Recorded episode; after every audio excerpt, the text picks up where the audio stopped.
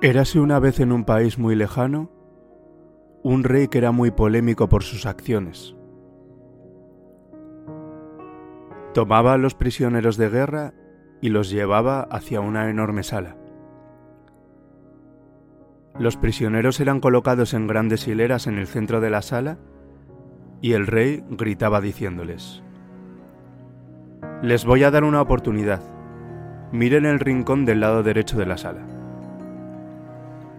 Al hacer esto, los prisioneros veían algunos soldados armados con arcos y flechas, listos para cualquier acción. Ahora, continuaba el rey, miren hacia el rincón del lado izquierdo.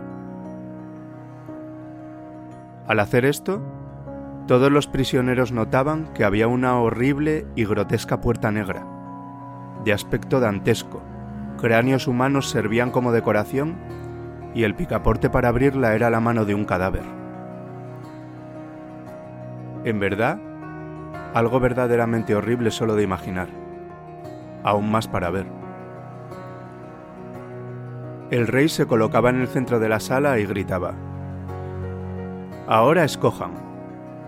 ¿Qué es lo que ustedes quieren? ¿Morir clavados por flechas o abrir rápidamente aquella puerta negra mientras los dejo encerrados allí? Ahora decidan. Tienen libre albedrío. Escojan.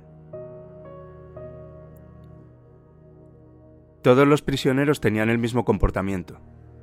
A la hora de tomar la decisión, ellos llegaban cerca de la horrorosa puerta negra, de más de cuatro metros de altura, miraban los cadáveres, la sangre humana y los esqueletos con leyendas escritas del tipo Viva la muerte, y decidían Prefiero morir atravesado por las flechas. Uno a uno, todos actuaban de la misma forma. Miraban la puerta negra y a los arqueros de la muerte y decían al rey, Prefiero ser atravesado por flechas a abrir esa puerta y quedarme encerrado. Millares optaron por lo que estaban viendo a que hacían los demás, elegir la muerte por las flechas. Un día, la guerra terminó. Pasado el tiempo, uno de los soldados del pelotón de flechas estaba barriendo la enorme sala cuando apareció el rey. El soldado con toda reverencia y un poco temeroso preguntó, ¿Sabes, gran rey? Yo siempre tuve una curiosidad. No se enfade con mi pregunta, pero ¿qué es lo que hay detrás de aquella puerta negra? El rey respondió, Pues bien, Y abre esa puerta negra.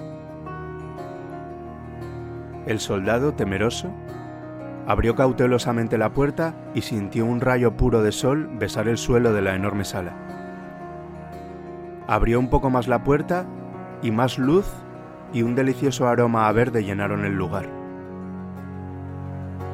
El soldado notó que la puerta negra daba hacia un campo que apuntaba a un gran camino. Fue ahí cuando el soldado se dio cuenta de que la puerta negra llevaba hacia la libertad.